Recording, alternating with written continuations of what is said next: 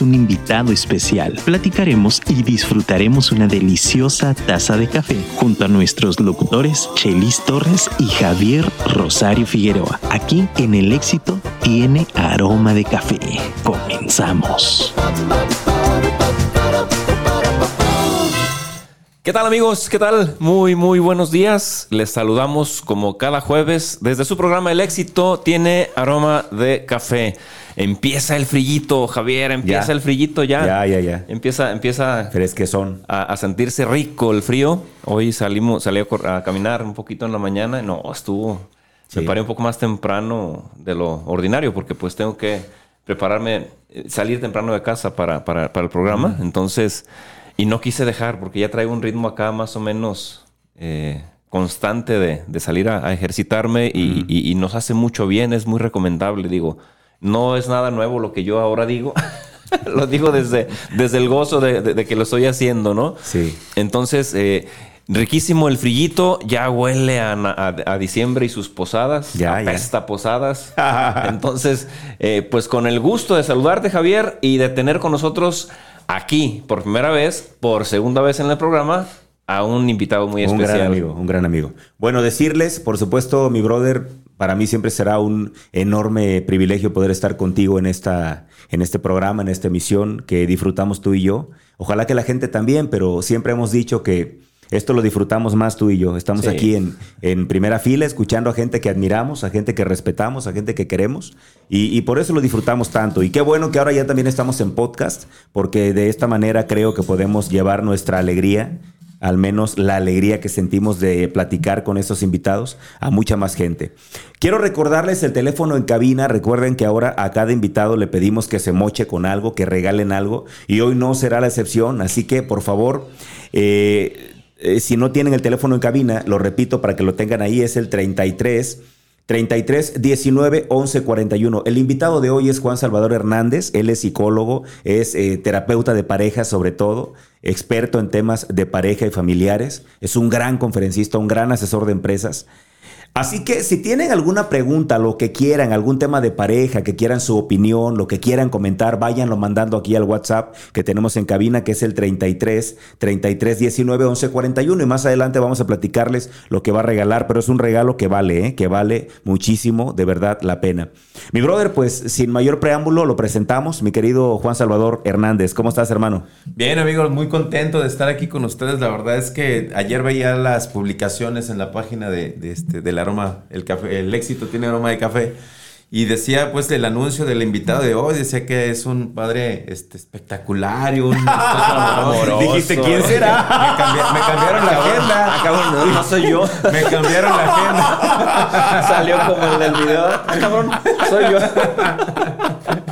No, pues muy contento. Imagínate, con tremendo anuncio y con tremenda compañía, pues la verdad es que un, un- un momento muy espectacular, grandioso para iniciar el día de hoy. Gracias, gracias. Agradecido pues con, con Dios, con la vida, con ustedes, de darme la oportunidad de estar aquí. Oye, pues este. El 17 de enero del 2019 fue la ocasión en la que Juan Salvador estuvo con nosotros. En ese tiempo, brother, todavía no teníamos la página como tal del éxito Tiene Aroma de Café. Esa entrevista, al igual que la de Pablo, fue una de las que grabamos en mi página. Es verdad, de las esa, primeras. esa entrevista, junto Sí, con sí, otras sí. más, que fue el arranque del programa, se quedó alojada en mi página, en mi fanpage de Facebook. Javier no Rosario. estaba Es todavía. Javier RF, ¿no? Ja- no, no, no. Mi perfil personal es Javier RF, pero Ah, la página es Javier Rosario Rosario Figueroa. Y, y ahí está la entrevista. Entonces, no la van a encontrar en, en esta página del éxito Tienda Aroma de Café, pero sí está alojada en mi perfil personal. Está ahí el 17 de, de enero del 2019. Y desde entonces para acá, evidentemente han pasado muchísimas cosas. Sí, hombre. Yo pude ver esa entrevista, lamentablemente no estuve ese día en el programa, pero hiciste una gran entrevista con él y creo que ahí podemos, pudimos conocer muchas cosas de, de Juan Salvador. Pero hay cosas que creo yo se te quedaron en el tintero. Sí, y me gustaría que arrancaras por ahí. Sí, sí, Yo sí. sí. pensé que me iba a salvar. Dije. No, oye, pues sí. Dijeron que a todas, como dijo la, la Como dijo la ¿no? Pues. ¿qué, qué, pues traes? Sí, no, eh, el tema, eh, sí, el- es, es el tema. Eh, regularmente aquí se convierte como en un confesionario de cuates, ¿no? Porque de eso se trata. Al final del día, eh, híjole, es que, es que la esencia del programa en, cuanto a su nombre mismo, que, así lo dices, el éxito tiene aroma de café.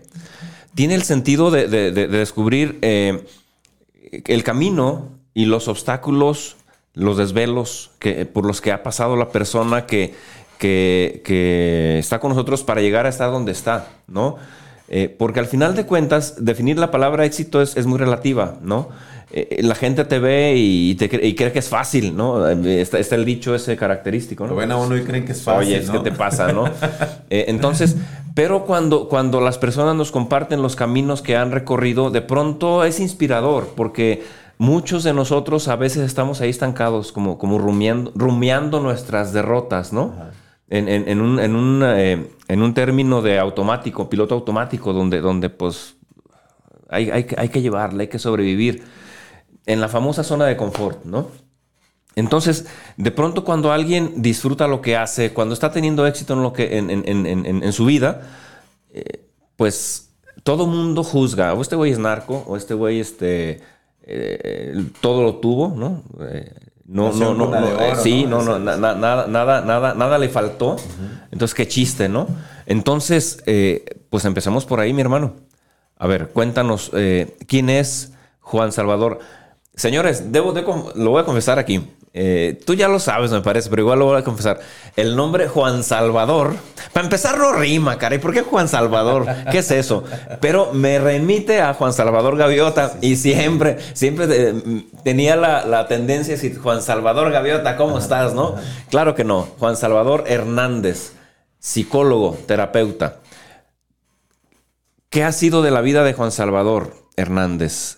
¿De dónde viene? Eh, familia, orígenes, papás, hermanos. ¿Quién es Juan Salvador?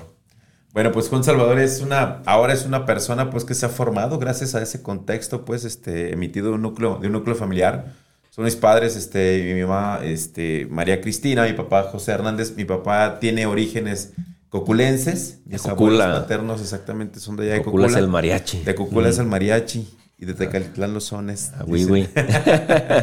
Eh, tengo cuatro hermanas, soy este, el, el mayor de los cinco. Y el único hombre. El único hombre. De la familia. Exactamente. Sí, este, nos aseguramos de eso, de que fuera. Oye, imagínate. Yo no lo quiero comprobar, yo no lo quiero comprobar. Te creo, te creo. yo te creo. Y este, bueno, pues la verdad es que, como bien lo comentas, el camino, pues, no ha, no ha sido, no ha sido sencillo. Eh, debo, debo confesar, pues, que dentro de todas mis, dentro de todas las etapas que, que he atravesado en mi vida, el darme cuenta cómo haber sido el, el- primogénito y el, y el mayor de una, de una familia, en cuanto a los hijos, pues obviamente hablando, sí trajo algunas repercusiones en mi persona. Sí, Responsabilidad. sí, sí, sí, tú sabes ese tema de... Tu papá es de este- Cocula, No, no es de allá. no es de- pero tiene abuelos, orígenes. Tus abuelos son de allá. Sí, trae abuelos. educación, trae educación de rancho como mis papás, que sí, que sí lo, la, la traían. Creo, creo que sí. porque donde le dan mucha, mucha, eh, mucha atención, mucha a, a- a- a los mayores. Exactamente. Mucho respeto. Casi, ¿no? casi, casi como el- los segundos del papá o de la mamá. Y ese punto exactamente. Es un pedo. Es- la verdad es que sí, digo, pues lo, lo descubrí yo ya después, ¿no? Cómo Juan, eh, sin saberlo inconscientemente, jugó un rol de, este, de papá, o sea, Sí, de papá de mis hermanos. Y no te tocaba, ¿Y cabrón. sabes, y sabes Es un por qué? Y, y sabes por qué? Porque pues al- mi papá, pues obviamente con esa, con esa cultura a lo mejor de, de rancho, de pueblo, eh, pues mi papá pues como todos, cosa que obviamente pues también le agradezco mucho tiempo, pues se la pasaba trabajando. Yo veía a mi papá cuando se iba en la mañana y en la noche que regresaba. Y bueno, poco a poco voy creciendo y me doy cuenta de que, cabrón, pues alguien tiene que tomar como, no la rienda ciertamente, pero echarle la mano a mamá, ¿no? Echarle la mano a mamá con la parte de- del, del cuidado de mis hermanas, cosa, cosa que pues, la verdad lo hice con todo el gusto y que no me arrepiento en lo absoluto. ¿eh? Eras, eras el, el- el hermano, el hermano gruñón, porque, bueno, yo vengo de una familia de 11. Éramos cuatro hombres y siete mujeres. Yo no fui, yo fui, yo fui barco con mis hermanas, ¿no? Era, era un, un- ¿cómo le llaman? Alcahuete. Pero mis ot- uno de mis hermanos, de lo- los otros, era celoso. Le cor- les corrían a los novios y la chingada. Fíjate que esa parte no me tocó vivirla. Yo creo que no, digo, si mis hermanas me están viendo, o mi mamá también, mi Que papá, nos digan, ¿no? Que nos manden mensaje, ¿no? Que nos digan si realmente era yo ese hermano gruñón o ese hijo gruñón también, ¿no? Claro que, claro que, este, pues, puedo, puede, este, existe la posibilidad, ¿no? Pero esa parte tú que compartes acerca de haberle corrido a los novios, no me tocó. Te voy a platicar por qué. Porque yo me casé a los 22 años. Antes de que ella estuviera A novios. los 22 A los años te 22 años casaste. me Qué casé. chico me casé, dice.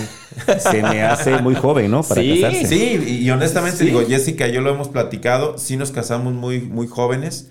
Eh, en realidad sabemos los dos y lo hemos platicado, nos faltó vivir unos dos, tres años más en nuestra etapa de solteros, ¿sí? Pero bueno, nos casamos y la verdad arrepentidos pues no estamos, ¿no? Que ha habido de todo pues entre subidas, bajadas Sí. y demás, ¿no? No te me adelantes, espérame. A ver, vamos a regresarnos otra vez al, al- al contexto en el que tú naciste. ¿Naciste y viviste tu infancia en Cocula? No, no, no. no, no. Nada más naciste No, en yo aquí Cocula. no, No, Tu Solamente- papá es coculense. Tú naciste aquí, orígenes, pero no es coculense. Tampoco no. Tú Mi naciste es- aquí. Sí, igual que mi papá. Ajá, ¿dónde creciste? ¿En qué barrio? Ah, pues ahora sí que como, como decía la India María, ¿no? Ni de aquí ni de allá. Porque yo nací, recuerdo, en la Echeverría y luego de ahí, este, Colonia de Polanco, esa zona. Eh, creo que en, una- en un tiempo por allá Jardines de la Paz, en una vecindad que era de, de mi este, propiedad, pues no la vecindad, sino la, la, este, la casa era propiedad de mi abuela. Y luego un tiempo estuvimos acá otra vez creo que regresamos a la Echeverría y después a Miravalle, que es donde actualmente radico. Puro Desde barrio mis peligroso. Sí, eh. sí. Desde mis cinco años, desde que... Bravo. o sea, ¿A ¿Desde qué edad desde mis recuerdas? cinco años llegué a Miravalle y después de los cinco años, pues ya hasta la fecha, porque me casé y continué pues en, continué en Miravalle. Entonces, eh, prácticamente tú podemos hablar de que eres de Miravalle, por así Sí. decir. O sea, ahí, ahí, te, ahí te desenvolviste. Mi hermano, y, esto ojalá que no me lo tomen en, un, en, un, en un, no sé, en una forma peyorativa o, agresiva. Realmente le quiero preguntar y quiero comenzar hablando de mí, después contigo, para que no me lo vayan a tomar a mal. Mi color, mi color negro, mi color serio, viene porque mi abuelo era, él desciende de africanos. O sea, mi abuelo, digamos, el papá de mi abuelo era esclavo de la nao de China. Cuando llega la nao de China a las costas guerrerenses y, y oaxaqueñas, los esclavos escapan. Y entonces ellos fundan una gran colonia afromestiza. En- ahí en Guerrero. En, la costa chica de Guerrero y, y de Oaxaca. Y mi abuelo surge de ahí. Por eso nosotros somos negritillos. ¿De dónde viene tu color negro, mi hermano? Es que pregunte así, pero bueno, él, y- él y yo así nos hablamos, ¿no?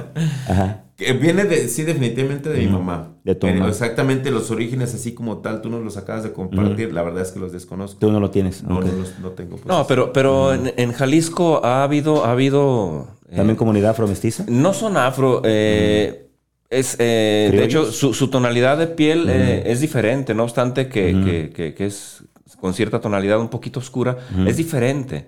Eh, la tuya es de una tonalidad, la de él es de otra.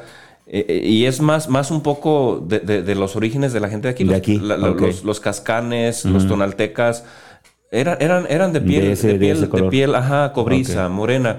Eh, que no tiene por, por otro lado nada de, de- de vergonzoso carajo. Eres de cobre, hermano. Sí, sí, sí, sí. Ni de vergonzoso, nada ni, de, vergonzoso. ni, ni de Ah, de victimez. La raza O sea, de al bronce, final, Al final la carrilla es para todos. Sí, En- sí, en, sí. en Oye, mi casa había una morenita y era la negra de la familia. Sí, sí, sí. Y yo sal- eh, y otros salimos güeros y éramos güeros balines. Entonces, Sí, sí, sí. caray. Sí, así funciona. Es, No, No, no, ir no, esa parte. En realidad, que les voy a decir. Esa eh, delicadez, Fue, digo. fue algo, fue algo que, que- que fui superando con el paso del tiempo, porque Sí ciertamente te lastimó. en la primaria. Fíjate, y a mí sí. sí me lastimó también que me dijeran güero balín y cosas así Pero bueno, peyorativas. pues llega ¿No una te etapa agradaba a ti madura, que ¿no? te dijeran güero balín o algo así? Pues es que era, era pe- peyorativo Era- era- también era y, era, ya y era, como- carri- era, era bullying igual, o sea, todos sufrimos bullying de algún modo en, en nuestra época porque era, así se acostumbraba. En cuando yo estaba en ¿tú- la etapa tú de por la el color también? Sí, sí, también, porque se daban, cuando en la etapa de la primaria había una novela que seguramente recordarán. Carrusel. ¿se Sí, claro. Yo era el Cirilo, güey. El Cirilo. Yo era el Cirilo, sí. Pero el Cirilo no se, no se quedó en la primaria. Sí, y ajá. empecé yo a la secundaria y dije, Pero ya, fíjate- ya, ya se acabó la carrera ¿Y por el Cirilo. No, cabrón, se ¿Siguió? continuó, sí. Fíjate, qué, qué mala, qué mala onda en, esas, en ese sentido. Creo que de ahí viene el, el- el- el pedo. Voy, a- voy a decirlo así, porque al final del día, oye, nuestra población en general eh, es, es- es muy equilibrada, pero, pero tiene una Somos tendencia más- mayor. Son más, somos más de bronce. morenos Ujú. que, los, claro. que los güeros. Entonces, Sí, sí, sí. En, en las novelas, Es que los buenos. Era al revés. Salen puros güeros. puro güero Ah, y, sí. y- y- y- y el morenito y, resultaba ser caray, sí. o sea, es- creo que desde ahí viene, viene el concepto Es un equivocado. Sí, sí, claro. O sea, carajo. es Y fíjate, yo no, yo no tuve, yo no tuve ese tipo de bullying. No por mi color de piel, porque allá la mayoría somos de este color. Pero yo era por mi, por mi estado físico, por ser gordito.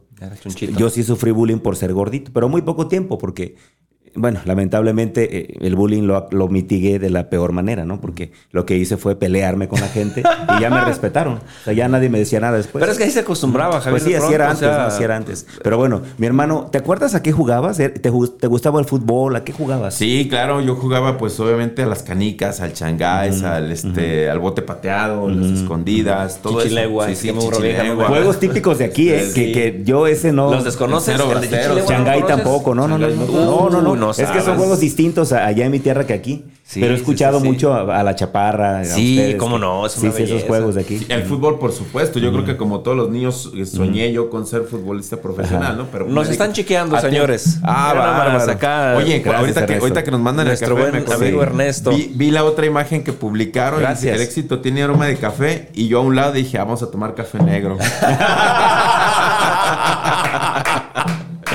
Esa es la forma en la que uno toma de las bromas, Pues, caray, ¿no? o sea, Excelente, sí, sí, sí. Caray, eh, hay que, hay que entonces que verlo. jugabas a esto, hermano. Sí, sí, Gracias. muy divertido, ¿eh? La verdad es que muy, muy divertido. Cuando Jorge Campos, pues todo el mundo nos queríamos Jorge Campos, ¿no? Quiero, quiero ir entendiendo cómo es que se va formando la persona que hoy con- tenemos aquí. Después ya creces y, por ejemplo, en el tiempo, lo que llaman ahora. Bueno, yo también ya me he sorprendido diciendo eso. Iba a decir lo que dicen hoy los adultos. Pero yo, pero yo ya. Yo sí. Es un signo. Oye, yo para ti, para ti sí califico como adulto. es un O sea, signo de que ya entré a la adultez, Oye, cabrón. cuando decimos, cuando estaba más joven. No, ahí te va, ahí te va. Lo que voy a decir, brother, lo que iba a decir, te iba a decir, oye, y cuando entraste a la edad de la punzada.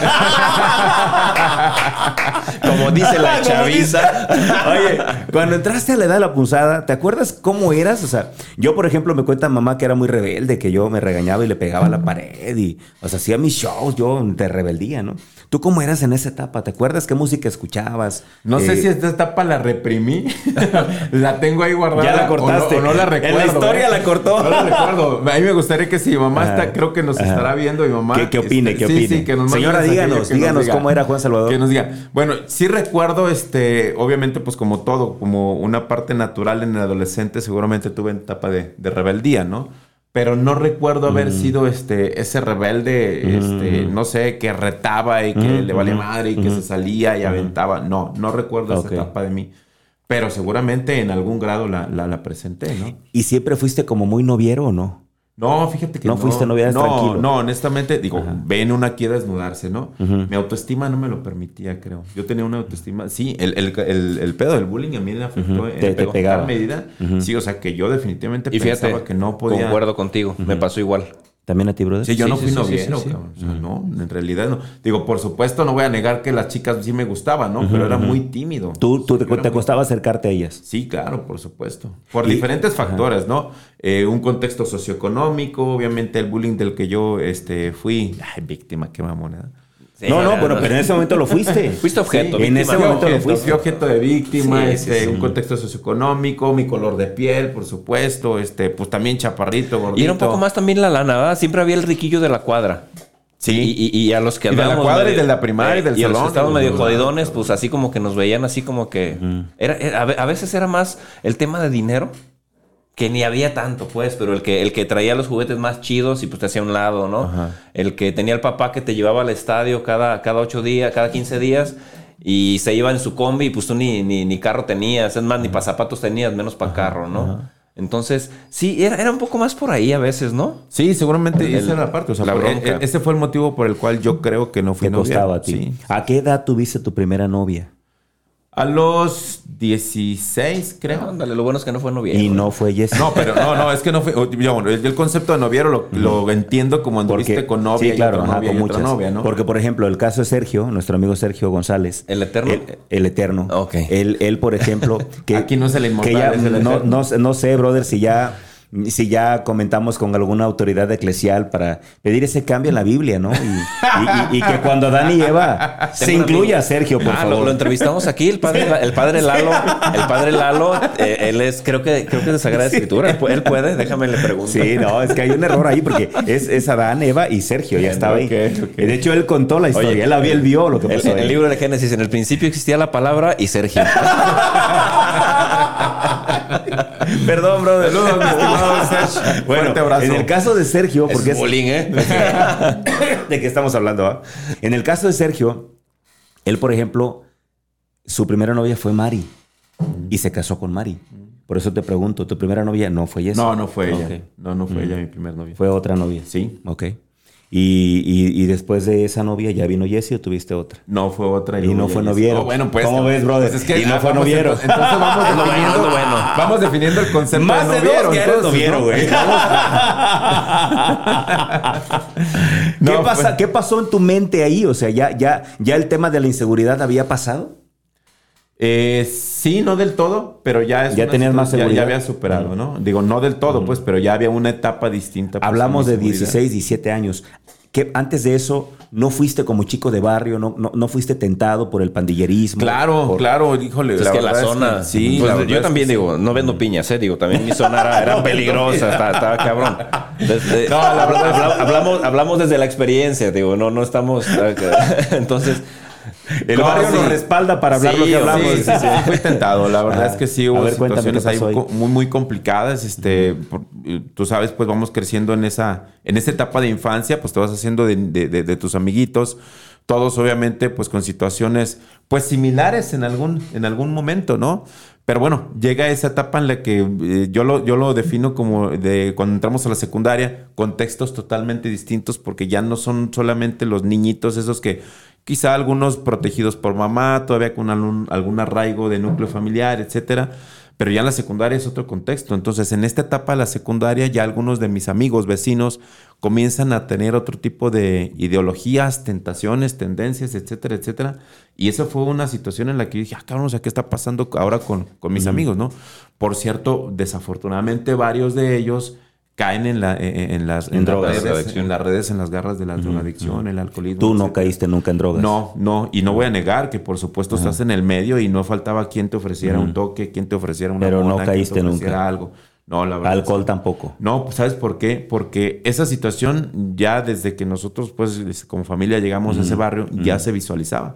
Ya había quienes, ¿no? Las pandillas, los barrios, etcétera, ¿no? Y ya veías las dinámicas que llevaban, los estilos de vida, cómo se ponían, etcétera. Entonces, hubo situaciones que a mí más que atraerme me asustaban. Ajá. Entonces, cuando mis amigos comienzan con este tipo de, de- de- de- de vicios, porque no podemos nombrar hábitos, son vicios, pues a mí me empieza a preocupar por ellos. O sea, yo ya tenía, yo en ese momento tenía una seguridad de que yo no lo iba a hacer. Ya no nunca. ibas tú para allá. No, yo ya tenía ese. Sin ni embargo, por curiosidad, o sea, no te llamaba por curiosidad, sino que simplemente tú ibas con la idea, esto, esto no, es peligroso, lo tengo miedo. Exactamente, exactamente. Yo esa parte, ¿por qué? Porque ya tenía Sí. un- un- una imagen, Ya. ¿no? De todo ello. una Oye, brother, creada. ¿creciste en un hogar católico? Sí. ¿Fuiste sí, a catecismo y todo?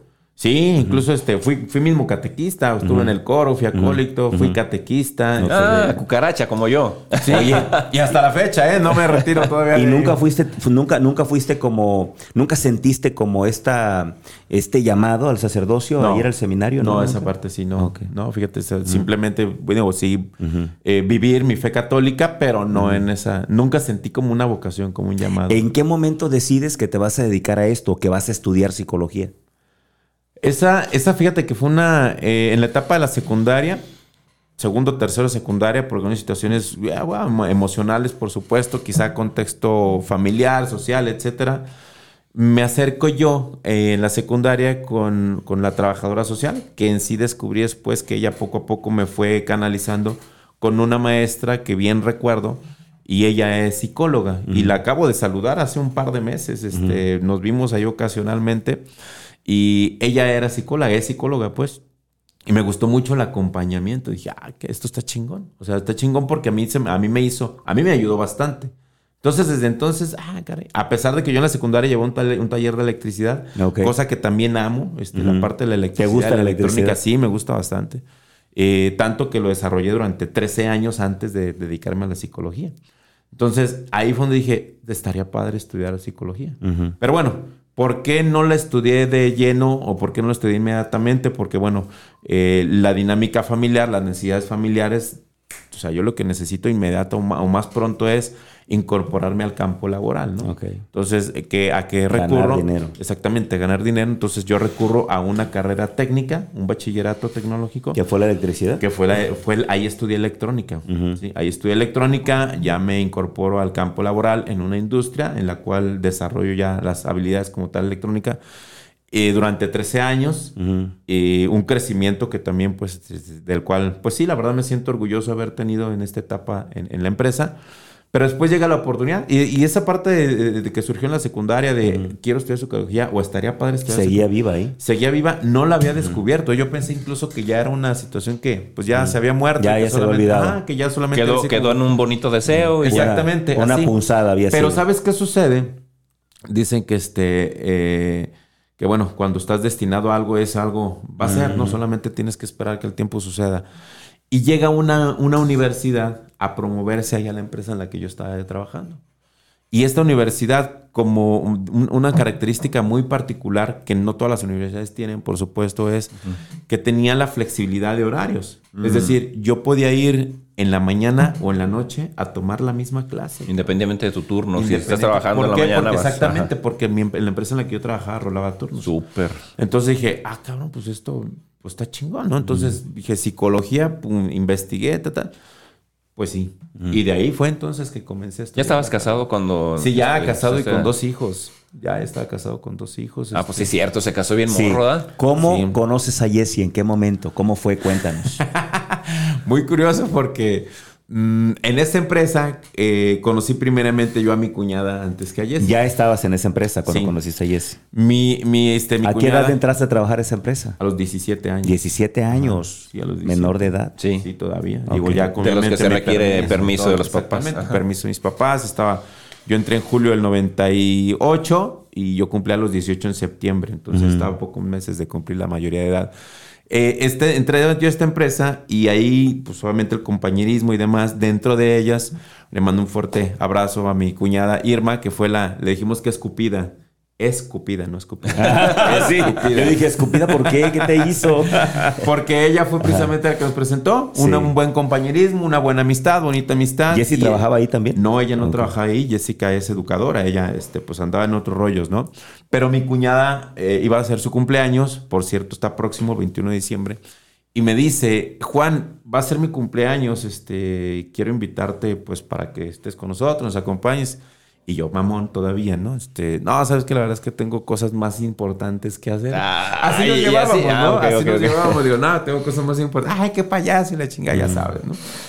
Y bueno, total de que se está acercando la fecha. Te dice, ¿qué? Entonces, ¿qué? Dice, te presento a mis hermanas. Dije, ah, ahora le digo, nomás, no, luego no vayas a llorar porque te robé una de ellas. Y ahí está. Y así fue. Y así fue. Dato curioso, cuando yo conocí a Jessica en esta, en esta reunión, en, la, en el cumpleaños de mi, de mi cuñada, este, Jessica tenía novio. Ok. Sí, pues yo llegué, este, pues como todo invitado, como cualquier invitado, ¿no? Pero me llamó mucho la atención de Jessica, este, y yo creo que fue lo que me flechó su, su espontaneidad, su picardía, este, este, cómo es ella así de, de amable y cómo, cómo, este, la parte de su personal, su esencia, pues inmediatamente la, la, la identifiqué, ¿no? Llega y este, ah, bienvenido, es amigo de, a- a en mi casa, en su casa, a mi cuñada le dicen Yola. Ah, es, es amigo de Yola, este, pues aquí todos los amigos, todos los invitados con un caballito. Y, Órale, no, pues que yo no tomo, le chingada. No, no, no, ándale, ¿cómo no? Ella te lo dio. Ella me lo dio. Y me lo tomé. Todo y dice, ah, sí te gustó. caballito. Imagínate, todo empezó con un pinche caballito. Y, ah, no, que no tomas porque me lo tomé. Pues yo creo que vio que me lo tomé a gusto y Que bien. ni, que ni gestos hiciste. Ajá, entonces, ah, pues el segundo. Y me aventó el segundo. O sea, de entrada, o sea, una recepción. Dije, pues a quién, a quién recibió. y así empezó. Yo durante la reunión, etcétera, etcétera. Pero digo que mi cuñada fue Cupido. ¿Por qué? Porque de repente, pues yo no sabía situaciones que pues ya después te vas enterando. Y mi cuñada me decía, oye, fíjate que mi hermana pues trae broncas con su novio. Ah, cabrón, pues, pues ni modo, pues que Y- resuelva, y Pero, así, espérame, ¿no? pero a ti te gustó desde que la viste. Sí, me gustó, me gustó, su personalidad, me llamó mucho la atención, la verdad es que sí, digo, pues tú sabes que para el enamoramiento, pues primeramente Te viene gustó, la parte, la viste y la te parte gustó. visual, ¿no? La parte visual.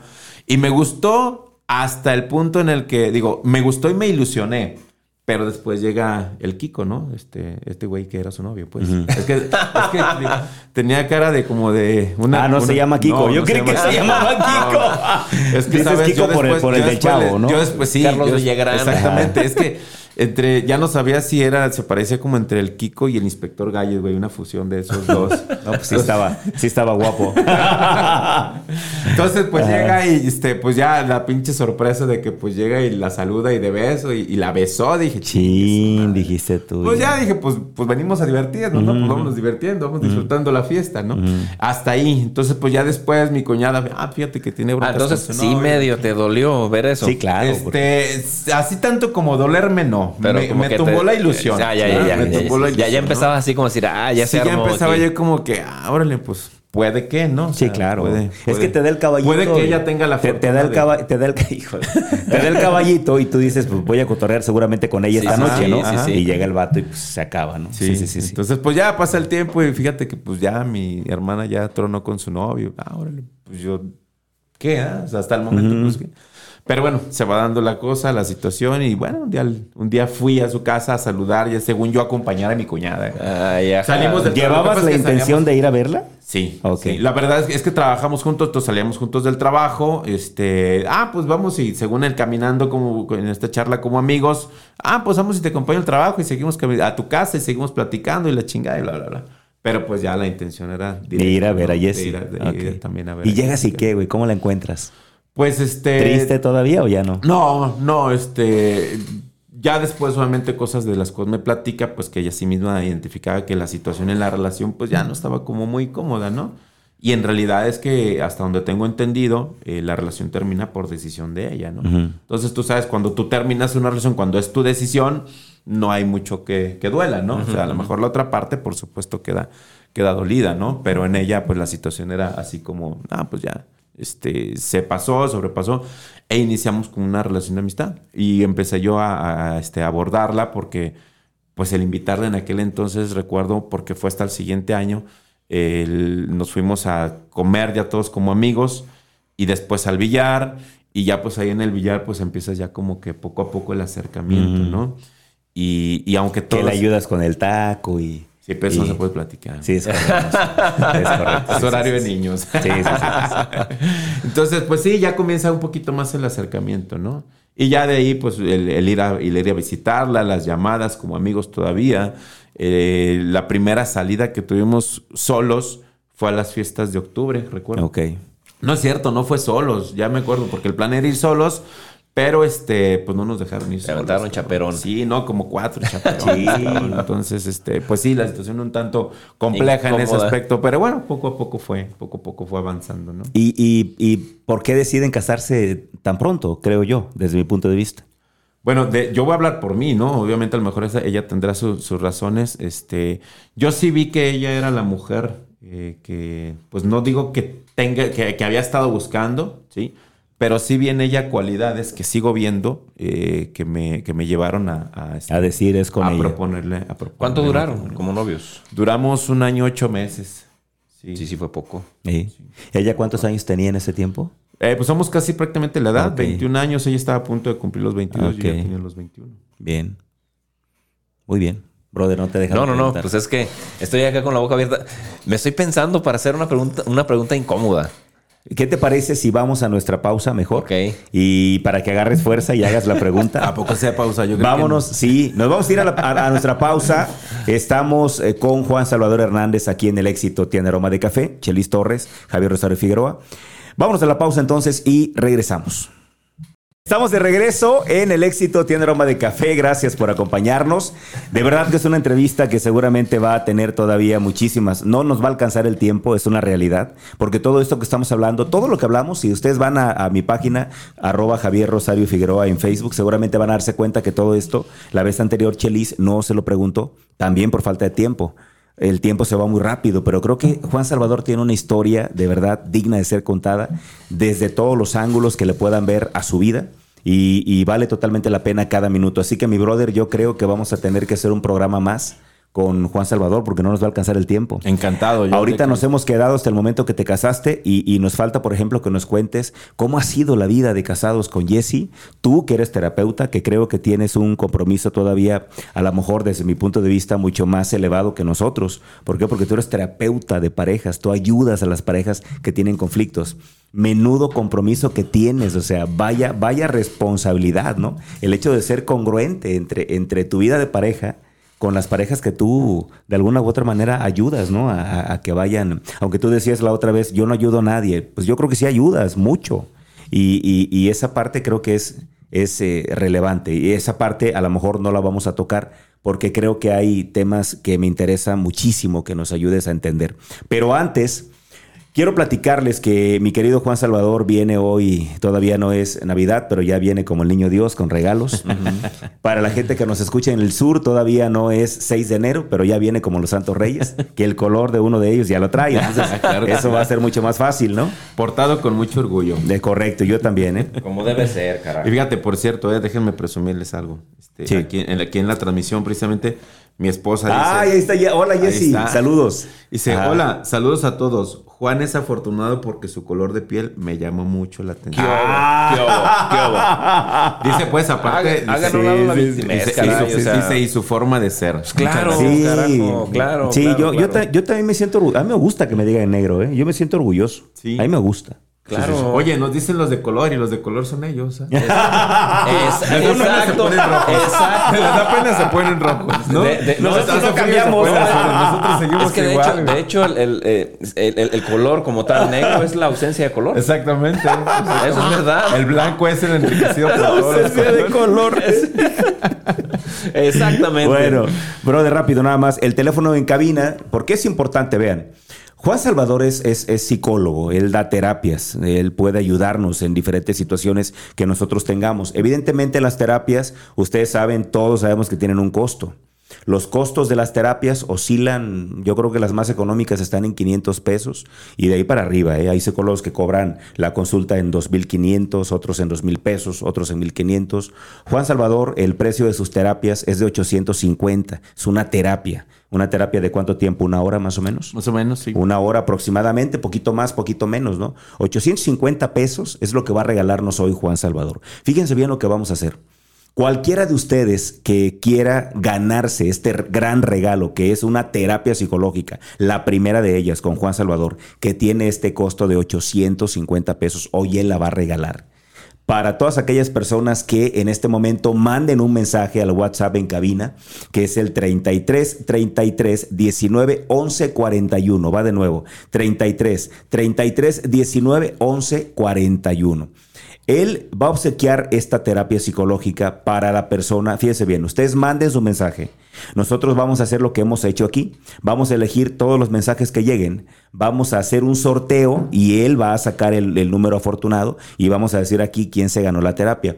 Esta terapia, ojalá que fuera presencial. Nada cambia la experiencia presencial. Que puedan ir a su consultorio, pero si no pueden hacerlo presencial, creo que lo podrían hacer Sí, eh, sin ningún por algún otro medio, Sí, ¿no? claro. Entonces, por favor, ojalá que puedan tomar esta gran oportunidad, una terapia psicológica con uno de los psicólogos, sinceramente, más importantes que tenemos aquí en Guadalajara, Juan Salvador Hernández. Ahí está entonces el regalo que él trae para nosotros.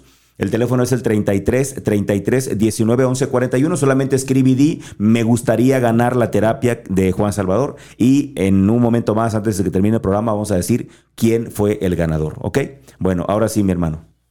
Pues eh, los temas que quedaron en el tintero. Eh, a ver.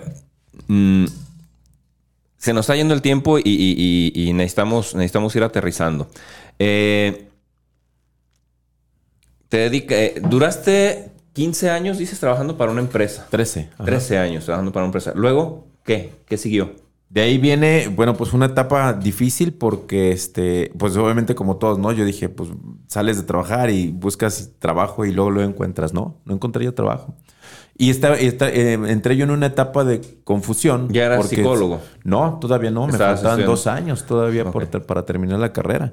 Entonces fue una etapa de confusión porque ciertamente la experiencia, pues yo la traía en la industria, ¿sí? Pero yo ya no sabía, en ese entonces fue una etapa de mucha confusión porque no sabía si seguir buscando eh, con base a mi experiencia o ya buscar trabajo con base a lo que yo ya me estaba preparando. Que por supuesto totalmente quizá ilógico, ahora lo reviso desde esa perspectiva, porque no tenía yo toda la expertise para buscar como psicólogo, ¿no? Pero quería irme poco a poco adentrando en esa... Empapando. en- exactamente, en empapando en esa faceta, ¿no? Eh, difícil, eh, pero pues bueno, salimos adelante. Después entonces es que ya comienzo yo a, a tomar este proceso de la psicología como tal y de ahí para acá es que empiezo yo a dedicarme ya siete años en la, en la terapia. Llevas siete años como terapeuta en este, hasta el día de hoy. ¿Y cómo te ha ido y cómo, qué- en, qué, en, qué, en qué sentido eh, te ha beneficiado, te ha perjudicado el tema de la pandemia? La- mira, eh, todos lo sabemos, lamentablemente es un tema que, que se ha convertido como en un antes y un después para el mundo, no, no solo para, para nosotros, en muchos aspectos.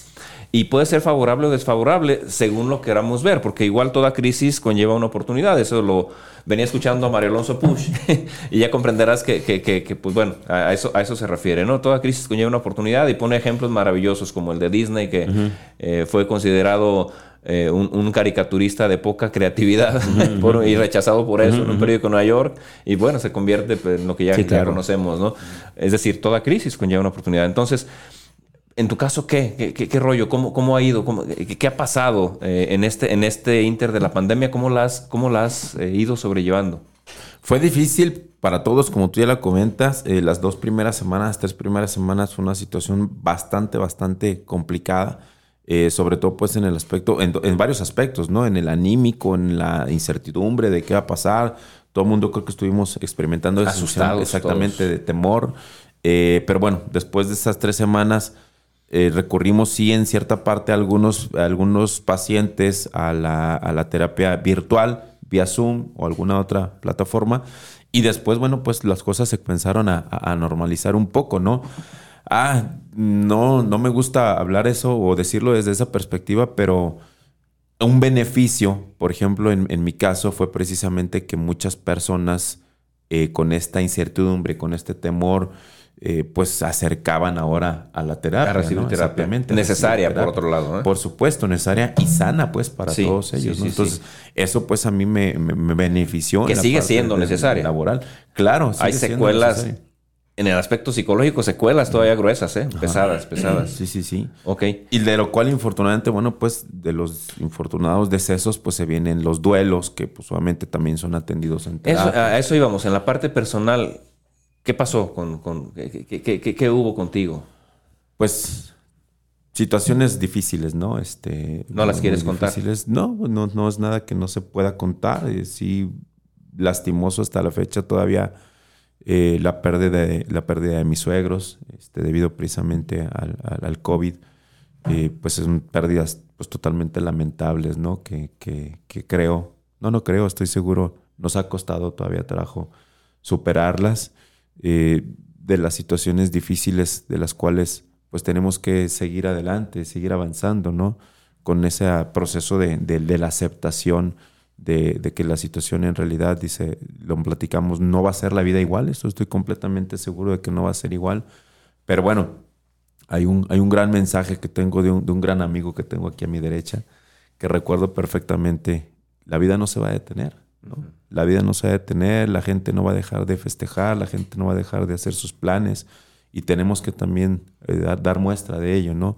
Yo creo que la mejor manera de honrar a mis suegros es eh, siendo, siendo lo que ellos nos enseñaron a ser, una familia unida, este, divertida, siempre viendo para adelante, tratando de ser las mejores personas porque fueron unas personas que en la medida en la que pudieron apoyaron a mucha gente, este, muy, muy amables. Aquí, aquí quiero, quiero interrumpirte un poco y, y- y quiero que me permitas y, y me disculpes pues si, si, si menciono algo de, de lo que tú me, me comentaste, porque quisiera que la gente entienda el contexto y se den cuenta del por qué Sí. es tan doloroso también para ti. Sí, y, sí, veo, veo, veo lágrimas en tus ojos, casi, casi queriendo salir, ¿no? Eh, y, y entiendo, entiendo es- esa situación, porque eh, también entiendo que para mucha gente lo- lo- los suegros no representan mucho, ¿eh? En el caso de, de- Juan Salvador, eh, representaban muchísimo, muchísimo, muchísimo. Eh, él, tenía una, una- una conexión grandísima con ellos, me comenta, ¿no? Y naturalmente esto pues también va, va, va muy enlazado al amor, al amor muy, muy fuerte y sincero que, que se tiene con, con Jessica, ¿no? Entonces, eh, el- el dolor de seres muy amados, ¿no? Y por otro lado, el dolor de ver sufrir también eh, de manera tan fuerte a Jessica por la circunstancia que, si me permite, la voy a comentar. Algo de lo que tú me comentabas. Fallece primero tu suegra o tu suegro. Mi suegra a las está- 3.30 eso más está o menos. de muy tarde. cabrón. Sí, Muy falle- cabrón. fallece su suegra 3.30 de la mañana o de, De la tarde. De la tarde. Más o menos, sí. Y unas horas después fallece tu suegro.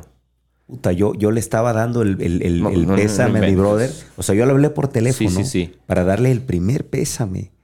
Y en ese momento que colgamos, ocurre el, el siguiente. Sí, hombre. Muy cabrón el asunto. Entonces, eh, no, no fue una cosa, cosa sencilla, fue una cosa terrible, de hecho, eh, triste y dolorosa por el significado tan, tan grande que, que ambos tenían para ti, ¿no?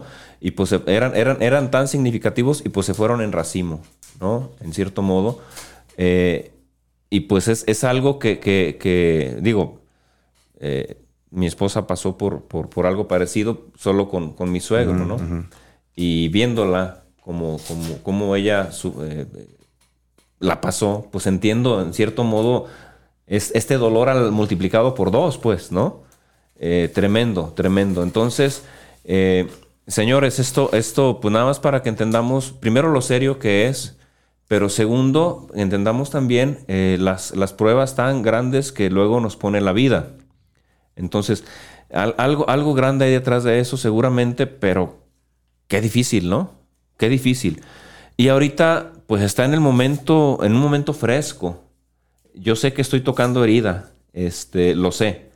Y, y te, soy- te voy a ser franco, lo hago con toda, la, con toda la intención buena, pensando que al tocar el dolor ayude un poquito a sanar.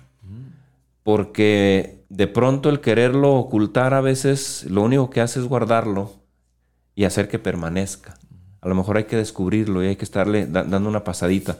Pero sí, sí es importante que se, que- que- que se entienda esto y que, y que todo mundo pasamos por, por situaciones tremendas, difíciles. Y que aún siendo un ayudador, porque lo eres, como, como, como, como un buen terapeuta, porque al final yo, yo también así los defino, ayudadores, porque el que, el que sana eres tú, ciertamente, pero te ayudan. y el terapeuta te ayuda a sanar. Pues a veces el ayudador también necesita ser ayudado, ¿no? Y en ese sentido, a veces los que no sabemos ayudar desde la perspectiva terapéutica, pues lo único que tenemos es el abrazo, ¿no?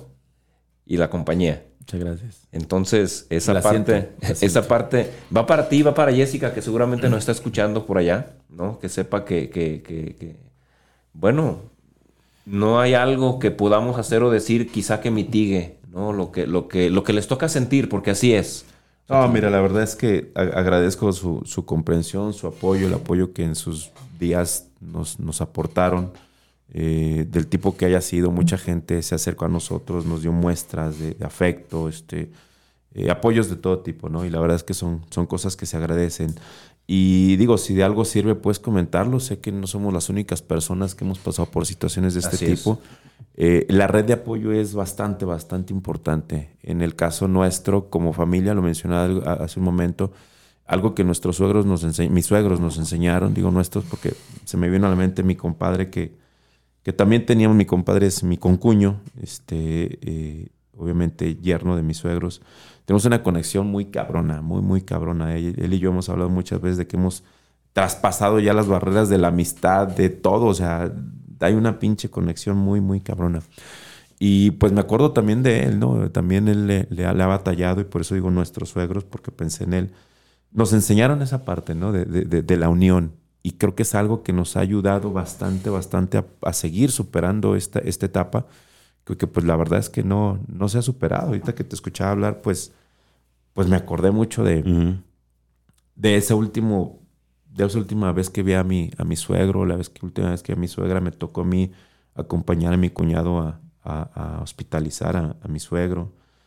Le dije, compa, échale ganas, era mi compadre. Dice, compa, échale ganas, aquí vamos a estar nosotros, usted ocúpese allá adentro y nosotros nos ocupamos acá afuera. Y, sí, compa, yo le voy a echar ganas y, y ahí nos vemos afuera, ¿no?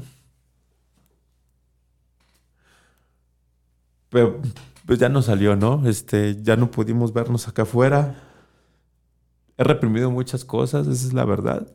Platicaba ayer con un gran amigo, me decía, Juan, tienes que también darte ese permiso, ¿no? Este, creo que, pues no, no, no, no me lo he dado, tampoco me lo he negado cuando he tenido la oportunidad de, este, perdone, cuando he tenido la oportunidad, pues lo he, aprovechado ese momento, lo he vivido y, pues son, son momentos pues difíciles, ¿no? Los que llegamos también a pasar, ¿no? Entonces, una red de apoyo este, ha sido muy importante la conexión que como familia seguimos teniendo, seguimos intentando, procurando estar unidos, cuñados, con cuños, sobrinos, primos, todos.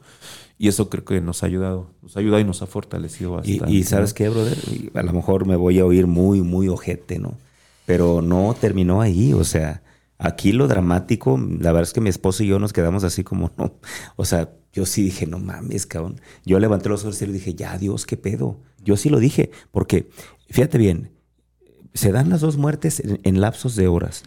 y, y creo que al tercer día, cuéntanos qué pasó el tercer día.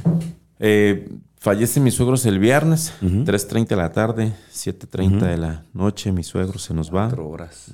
Eh, al día siguiente, pues obviamente los sepultamos. Eso el sábado. El- y el domingo. El domingo en la mañana, eh, Jessica recibe una llamada de mi cuñada. Dice, Jessica, ven porque creo que mi abuela se acaba de morir. Y fíjate, o sea, Entonces está vamos, cabrón, o sea, está vamos y, y este y sí, justamente llegamos a constatar que le dicen, a- bueno, era su, era su tía, era hermana de mi, la hermana mayor de mi, de mi suegro. Eh, pero bueno, por la edad siempre la vimos como, abuela. abuelita. Ajá.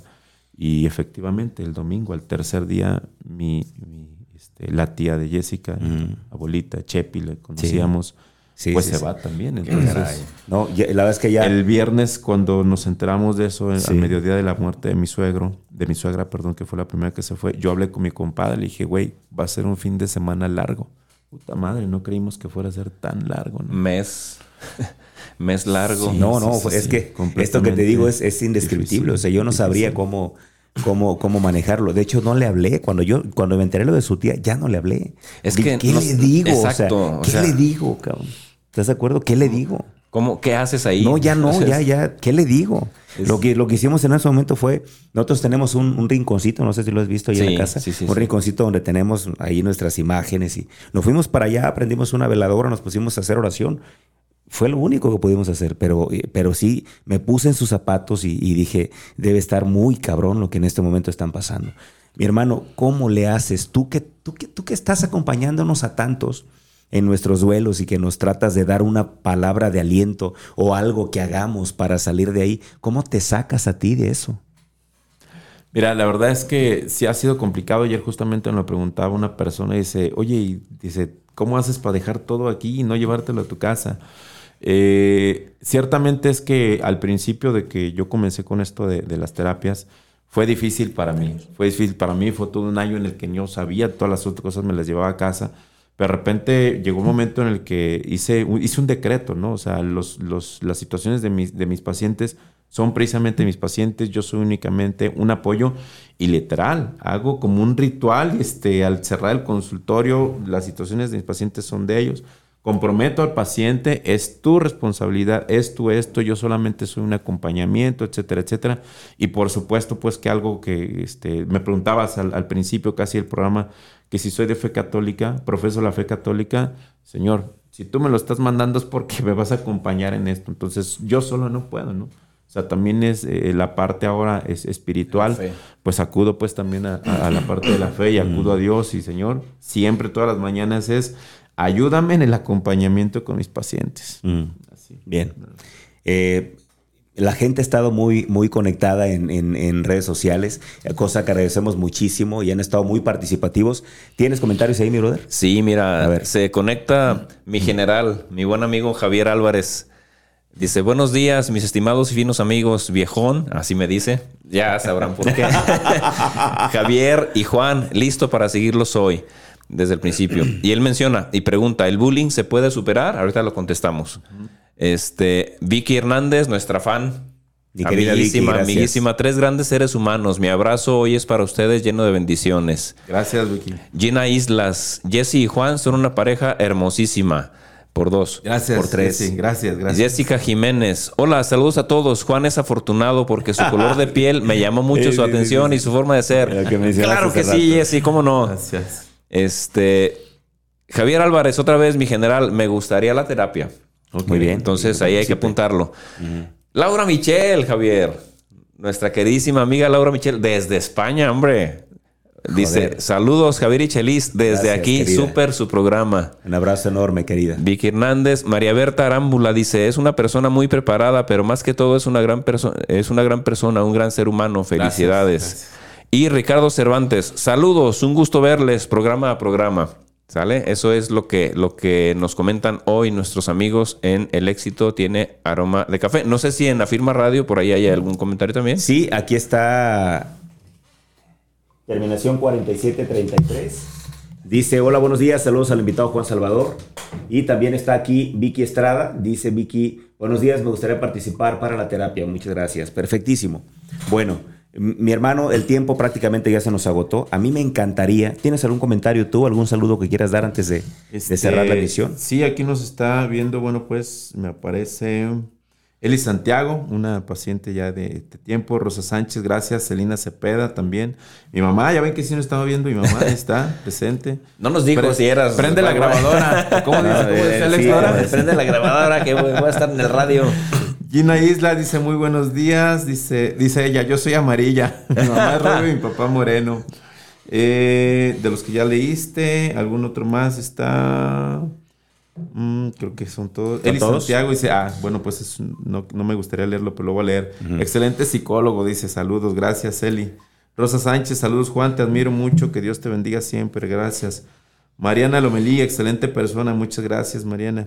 Y Javier Álvarez, duelo, palabra simple, pero sería un gran tema a, desem- a desmembrar. Ello por el Sí. tema de la pandemia y la pérdida Ya. de seres queridos. Bueno. muchas gracias. Mi hermano, la pregunta que nos deja el general, ¿no? Sí. ¿Se puede superar? Sí, sí, sí, sí, claro, este, es, es posible superarse. Sí. Este, claro, pues como siempre lo he Tú mencionado. lo hiciste, ¿no? Sí, yo lo hice. Tú lo hiciste, y he tenido Pues la fíjate. oportunidad. Claro que sí, claro que sí. ¿Cómo carajo? He tenido no? la Ah. oportunidad de acompañar a, a, este, a diferentes personas, particularmente niños, adolescentes, eh, este, en este proceso. Y fíjate, ahorita mm, este, recapitulé, no nada más a niños y adolescentes, he tenido la oportunidad de acompañar también ya adultos. Sí, todavía hay. Adultos, un dato muy curioso Grueso, que lo tengo refrendando últimamente de una manera muy constante. Curiosamente, adultos entre 35 y 45 años, sale el niño interior dañado. Entre 35 y 45 años sale el Ya, niño ya a los 52 dañado. ya no puede salir. Entonces, he, he tenido también la oportunidad de sanar ese bullying en, chingón. en- en adultos, sí, pero atendiendo a su niño interior. Ay, ay, ay. Bueno, mi hermano, es momento de elegir un ganador. Yo creo Claro. que, que quien se lleve esta terapia, la verdad es que se llevan un regalo, un tesoro enorme. Y ojalá que les haga mucho bien, como nos hace bien a nosotros Sí. platicar con un experto en esta materia, ¿no, mi hermano? Elige uno de esos dos. Gracias. Antes, ¿hay tiempo todavía? Sí, nos vamos a despedir con tu comentario, pero nos interesa mucho que saques el ganador. ¿De estos dos? Sí, para que ya eh, podamos decir quién es. Ok. ¿Quién crees que lo ganó? No veo. El general. General. Mi general. Contacto. felicidades. Ahí nos ponemos en tú le pasas el dato a, a Juan Sí, Salvador, sí. los cruzas Le para que hagan el contacto. Claro que bueno, sí. ahí Les está. paso el contacto a ¿Quieres ambos comentar dos. algo? Sí, sí, este, quiero aprovechar. Eh, vi por ahí un- un- una mención, dice Jessica y Juan, hermosísima pareja. Muchísimas, muchísimas gracias por eso. Es un comentario que eh, la verdad me da mucho gusto haberlo escuchado. Porque hay personas también, en una ocasión alguien se acercó y dice, mi hermano me dijo así, ¿no? Yo quisiera hacer un, yo quisiera tener un matrimonio como el tuyo y el de Jessica. Y diferentes comentarios así. La verdad es que no ha sido sencillo. Eh, ciertamente muchas personas solamente ven alguna parte, ¿no? No ha sido sencillo, son ya 19 años de matrimonio en el cual pues hemos vivido de todo, ¿no? Se ha vivido de todo, tú lo sabrás, tú también lo sabrás. Eh, pero algo que, algo que, que- que definitivamente ha sido, ha sido la base es precisamente el compromiso que tenemos uno, uno con otro, ¿no? La comprensión, la apertura, la confianza, el respeto, el apoyo, la sinceridad, toda esa parte en la que yo lo resumo de una manera, es desnudarnos del alma. O sea, desnudarnos del alma. Yo le he mostrado a Jessica mis heridas, ella sabe quién soy, ella sabe cuáles son mis, mis, este, mis vulnerabilidades, este, yo conozco las suyas, es, es el apoyarnos, es como como San Pablo en su carta a los Corintios nos dice, es soportarnos el uno al otro, no es el apoyar el, el uno al otro. ¿Qué se requiere? Simple y sencillo, humildad y voluntad. Humildad para aceptar que soy equívoco y humildad también para, para acompañar y ayudar. Claro, claro, claro. Perfecto. Pues, mi brother, llegamos ya al final del programa. Vámonos. Me gustaría saber tu conclusión. Mi conclusión. Eh, primero, nunca dejamos de aprender. Segundo, siempre podemos reinventarnos. Tercero, se vale estar mal. Y yo entiendo que ahorita la situación de, y más por la, por la época, y en el tema del duelo, eh, puede, puede, ser que la pasen mal, no lo deseamos y nos gustaría que pasara pronto. Pero es, verdad lo que tú decías, se vale darte permiso, ni modo, cabrón. O sea, de estas hay que vivir. Eh, pero como dice Javier, la vida sigue y hay que entender que eh, ya nos dimos tiempo y a lo que sigue. Pero, pero mientras sucede, también hay que vivir y decidir qué hacer con ese duelo. No, bueno, no te voy a enseñar yo lo que tú ya sabes, ¿no? Pero, pero que es entendible. Y por nuestra parte, el respeto, la solidaridad, el amor, el amor de amigos, eh, está ahí, eh, pero no va a estar agobiando. cuando lo necesites, basta con que lo pidas. Jessica y tú. Y, está nuestra, nuestro abrazo siempre, mm. siempre, siempre disponible. Gracias. Sí. ¿Vale? Sí, fíjate que yo me quedo con que el barrio nos respalda. ah, güey, güey. Y, me llena de alegría, por ejemplo, conocer y dar a conocer. Yo sabía un poco ya, pero no sabía muchas cosas. A mí me llena de alegría que el hecho de estar aquí me permite conocer un poco más a, los amigos que tenemos. Claro. Y, me da mucha alegría entender cómo. Es pues, una charla de café, mi hermano. Ajá. Entender cómo lo que hoy es la gente que viene acá, siempre, siempre está respaldada por la historia de vida. Así es. Entonces, varias cosas que Juan Salvador nos contó ahora definitivamente reflejan el tipo de persona que hoy es. Y creo que no sería la persona que es sin haber vivido lo que vivió. Entonces, yo me quedo, yo me quedo con eso. Mi hermano, nos vamos con tu mensaje. Agradecemos infinitamente a todos de verdad por estar conectados. Hoy estuvieron muy participativos y eso nos llena de alegría. Quiero nada más adelantar, la próxima semana tenemos la visita de un gran amigo que tengo la fortuna de conocer aquí, pero él es acapulqueño. Se llama Manuel Robles, es coach. Él tiene un libro que está rompiendo esquemas, se llama Imposible, solo una palabra. Y la próxima semana va a estar aquí. Fantástico. Entonces, la próxima semana los esperamos con otra gran entrevista y hoy nos despedimos con un mensaje que seguro estoy va a llegar directo al corazón de parte de este gran psicólogo, pero más allá de gran psicólogo, extraordinario amigo y espectacular ser humano. Abran su corazón y escúchenlo, que con esto ya nos vamos. Bien, eh, todo es posible, todo es posible. Yo siempre he pensado haciendo alusión a, algo que creo es mi fuerte, que es la terapia de pareja. Cualquier, cualquier relación de pareja es rescatable. Solamente se necesita algo, un elemento mutuo voluntad por parte de los dos. Solamente eso es lo que se necesita. Tu frase, tu frase. Dios te pone los medios y tu actitud hace la diferencia. Eso, vámonos. la iba a decir yo. Qué bueno que la dijiste tú porque tú eres el original. Señores, Gracias. gracias. Bye.